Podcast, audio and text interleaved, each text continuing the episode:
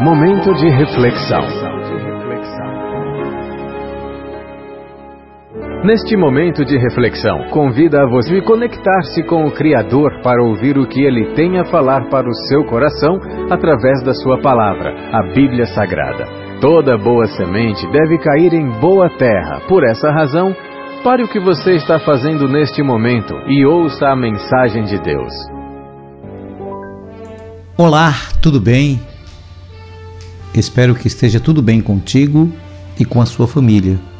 E que, embora tenha o estar tendo momentos turbulentos e nuvens negras pairem sobre você em forma de problemas e dificuldades, neste momento de isolamento social, vírus, pandemia, doença, saiba que tudo passa e que no final é semelhante a uma grande tempestade, que é assustador, eu sei mas temos ventos, chuvas, raios, trovões, escuridão e até destruição de alguma coisa. Mas uma coisa eu lhe garanto: que no final surgirá como sempre acontece, o aparecimento de um belíssimo sol e um multicolorido arco-íris dizendo-nos que a tempestade passou. Toda escritura é divinamente inspirada e proveitosa para ensinar, para repreender, para corrigir, para instruir em justiça, a fim de que o homem de Deus seja perfeito e perfeitamente preparado para toda boa obra. Tomando como base a palavra de Deus, as Sagradas Escrituras. Eu sou o pastor Adiel de Santana, pastor presidente da Igreja Batista Emanuel em Alagoinhas, na Bahia, e a nossa reflexão para hoje a Bíblia Sagrada é a revelação de Deus para a humanidade. A Bíblia foi escrita de forma humana, mas a sua autoria é divina. Esta revelação de Deus à humanidade tem a finalidade de fazer o ser humano conhecer o grande amor de Deus, a sua justiça e o seu perdão. Deus revelou-se ao homem devido à incapacidade e limitações do homem em descobrir a Deus pelo seu próprio intelecto. A Bíblia Sagrada é a nossa regra de fé e prática e sempre foi usada como argumento para uma série de situações ao longo dos anos. E entre nós evangélicos, muitos versículos passaram a ser usados como regra de vida. No entanto, muitos adágios populares acabaram sendo creditados à Sagrada Escritura como sendo versículos bíblicos e são meramente frases populares que aos poucos entraram no vocabulário cristão e até mesmo pregadores famosos costumam usar, atribuindo-os como sendo da Bíblia Sagrada.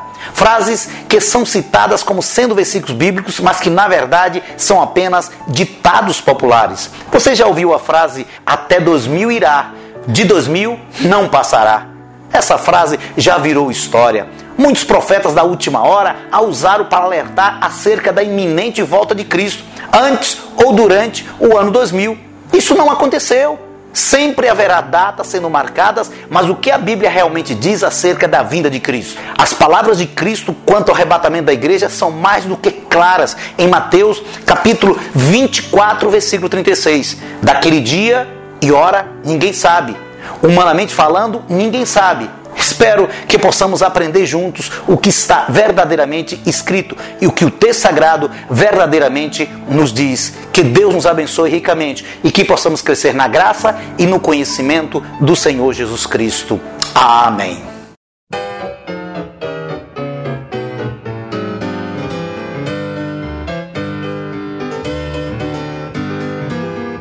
Na Bíblia escrito está para vigiar e orar sabe o momento em que Cristo vai voltar.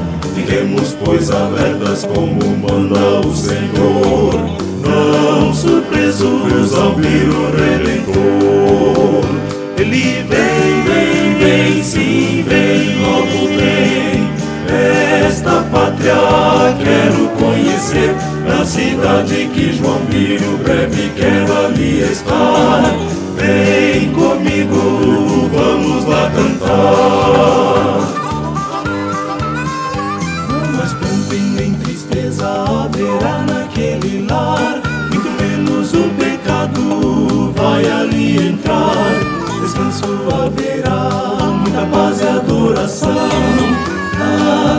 cidade para onde subiu João. Ele vem, vem, vem, sim, vem, logo vem. Esta pátria quero conhecer, Na cidade que João viu, breve quero ali estar. Vem comigo,